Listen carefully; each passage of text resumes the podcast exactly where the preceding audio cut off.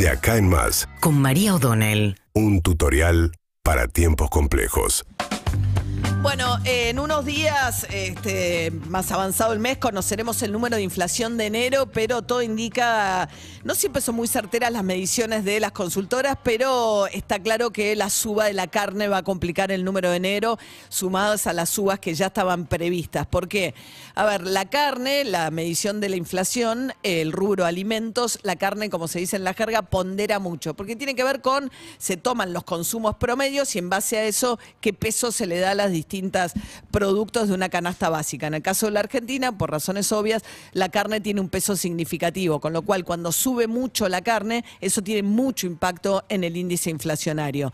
Y la carne subió mucho, subió por factores que tienen que ver con que había estado muy planchada el año pasado, estuvo muy planchada entre otras cosas porque eh, subió muy por debajo de la inflación en el 2022, porque como efecto de la sequía subió la oferta de animales en el mercado, eh, dado que los productores se los sacaban de encima antes de lo que eh, lo hubiesen hecho, si podían retenerlos, y además como estaba planchada también la demanda, eso hizo que, que permaneciera muy quieto, sobre todo los últimos meses, el precio de la carne. Ahora está subiendo, subiendo fuerte, con subas en el mercado que van de entre un 20%, 30%, y eso se traslada a mostrador. Ese número de la suba del precio de la carne tan significativo va a pegar en el número de inflación un mes que ya de por sí enero es un mes complicado y de esto decía Manuel Álvarez Agis, el economista que siempre tiene una visión muy interesante, que lo que pasa es que arrancar mal enero es un muy mal arranque por las expectativas que genera hacia adelante. Además, está muy en juego también la credibilidad de Massa. Massa había dicho, empezamos con un 6 adelante, después va a venir un 5 y es el tiempo del 4 adelante para poder llegar al famoso 3 en el mes de abril si se vuelve a subir, por ahí, si además enero es más alto que, diciembre, si está cerca del 6, hay que, hay que ver, pero está claro que ese sendero a la baja, paulatina, que estaba buscando masa, probablemente tropiece en el mes de enero cuando se conozca el número con este problema bastante serio. Y esto cambia las expectativas también, porque es un mes donde también arranca el año, empiezan las discusiones paritarias, etcétera. Así que eso va a ser un gran interrogante y un problema muy serio. El otro problema serio que dejó el mes de enero tiene que ver con que el Banco Central perdió reservas y no solamente perdió reservas, sino que además tuvo el peor año de liquidación por parte del agro eh, en 16 años, el peor enero. ¿Por qué?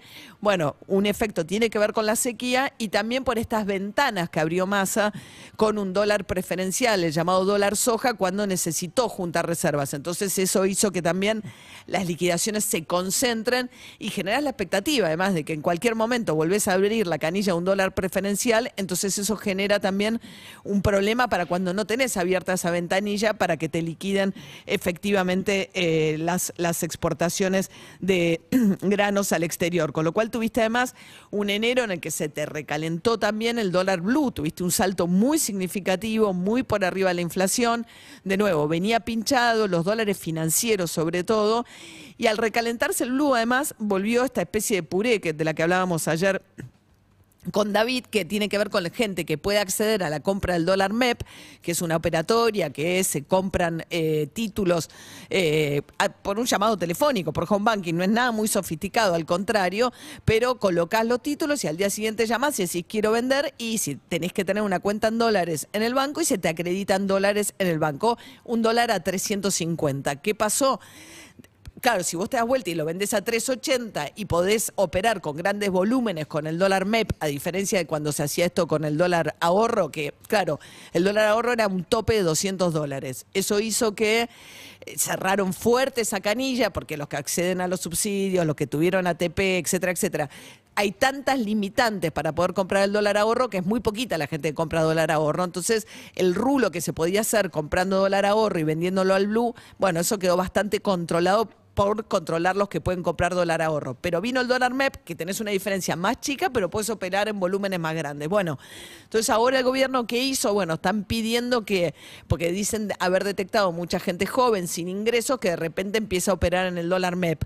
¿Por qué? Porque asumen que hay alguien detrás que les está dando el capital para hacer esta diferencia. Entonces lo que están diciendo es que van a pedir eh, que se justifiquen de dónde vienen los ingresos de personas que estén en estas condiciones para tratar de limitar las operaciones con el dólar MEP. Pero de nuevo, son todas situaciones en las cuales se te vuelve a distorsionar todo.